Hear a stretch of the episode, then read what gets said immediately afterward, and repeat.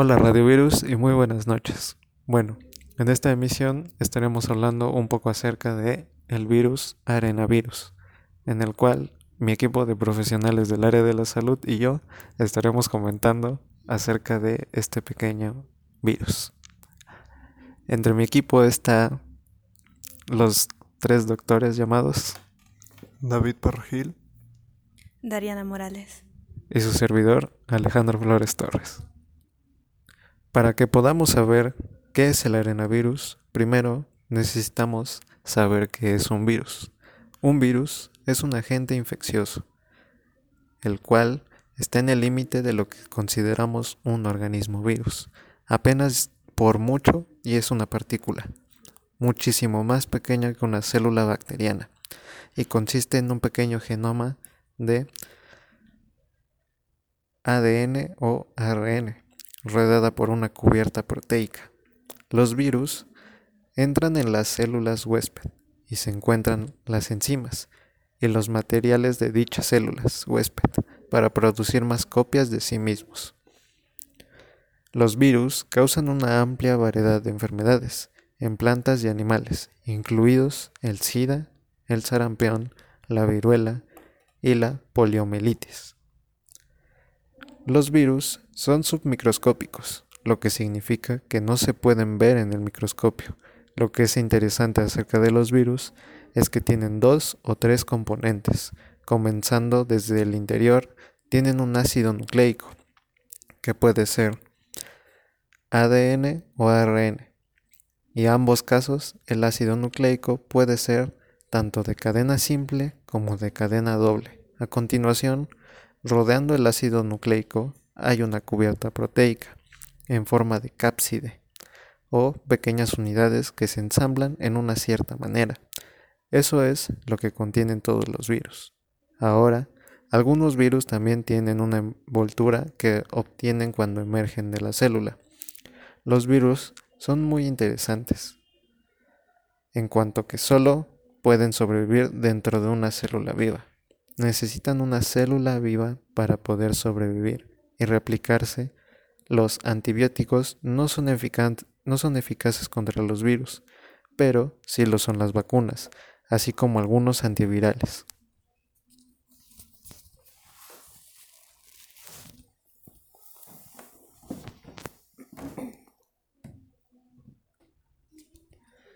Y ahora sí, ¿qué es el arenavirus?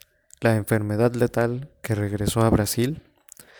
El último informe de un caso de arenavirus o fiebre hemorrágica en el país suramericano fue hace más de 20 años. Aquí lo debes saber todo sobre esta enfermedad que califican como extremadamente rara y muy letal. Brasil registró por primera vez en 20 años una muerte por fiebre hemorrágica, la cual habría sido causada por un nuevo arenavirus detectado en el país suramericano, informó el Ministerio de Salud el pasado martes. El paciente falleció en el estado de Sao Paulo el pasado 11 de enero tras ser atendido en tres hospitales, donde fue sometido a diferentes análisis para identificar enfermedades como la fiebre amarilla, una hepatitis viral, el dengue o el virus del Zika. Aunque todas ellas fueron descartadas, aún se desconoce el origen de la contaminación del paciente. ¿Qué es el arenavirus? Es un conjunto de virus generalmente asociados a enfermedades que le transmiten a roedores a los humanos y provoca la fiebre hemorrágica, un síndrome que afecta múltiples órganos. ¿Cuáles son los síntomas? Según el Ministerio de Salud de Brasil, los síntomas iniciales son fiebre, malestar, dolores musculares, manchas rojas en el cuerpo, dolores de garganta, de estómago y de cabeza, y mareos sensibilidad a la luz y estreñimiento. El periodo de incubación de la enfermedad es de entre 7 a 21 días. A medida que la enfermedad progresa, puede haber deterioro neurológico, como somnolencia, confusión mental, cambios en el comportamiento y convulsiones, cómo se transmite, En la mayoría de los casos, las personas contraen dicha enfermedad a través de la inhalación de partículas formadas a partir de la orina, las heces y la saliva de roedores infectados. La transmisión del arenavirus entre personas puede ocurrir cuando hay un contacto muy próximo y prolongado en, en, ambientes hospitalarios siempre y cuando no sean utilizados. La principal razón de por qué las heces son el principal transmisor del arenavirus es porque el excremento se conoce como excretas. Los excrementos humanos, llamados también materias fecales, heces o deposiciones, que no son más que los residuos del cuerpo humano elimina por el intestino, después que los alimentos han cumplido su función dentro del organismo. Las excretas, por su característica, son también vías de salida de gérmenes y parásitos que circulan frecuentemente por el cuerpo humano y por lo tanto representa un foco de infección, un elemento que hay que poner distancia y guardarlo convenientemente lejos de la mano del hombre, de los insectos y del agua de bebida. Las excretas son materias orgánicas por excelencia y rápidamente sufren la acción de las bacterias que las descomponen, transformándolas en sustancias asimilables por las plantas e inofensivas para el ser humano. Pero mientras este proceso de, de descomposición se efectúa, las excretas constituyen un factor de contaminación capaz de producir enfermedades. De acuerdo con estas consideraciones, podemos afirmar que resulta imprescindible asegurar una correcta eliminación de las excretas y debe encargarse como uno de los medios básicos para mantener la higiene de las zonas pobladas y evitar fundamentalmente la contaminación del suelo y del agua. Es imposible desarrollar planes de saneamiento del medio para mejorar las condiciones higiénicas de la población si las comunidades involucradas no disponen de instalaciones sanitarias bien proyectadas, bien construidas, donde no primen los intereses económicos sobre el aspecto sanitario, como sucede en muchos planes habitacionales o edificaciones con marcas deficiencias de evacuación. Bueno, Radiovirus, a continuación, nuestra mejor experta en el área de la salud nos procederá a hablar acerca o datos más característicos relacionados con el arenavirus. El primer virus de esta familia fue aislado en 1933 en Estados Unidos, hacia la década de los 60. Más virus descubiertos fueron clasificados en esta familia. En 1963 se identificó el virus Machupo en la provincia Beni, en Bolivia. Eh, de esta enfermedad se han encontrado hasta ahora ocho grupos eh, que generan enfermedades leves o graves provoca la fiebre hemorrágica.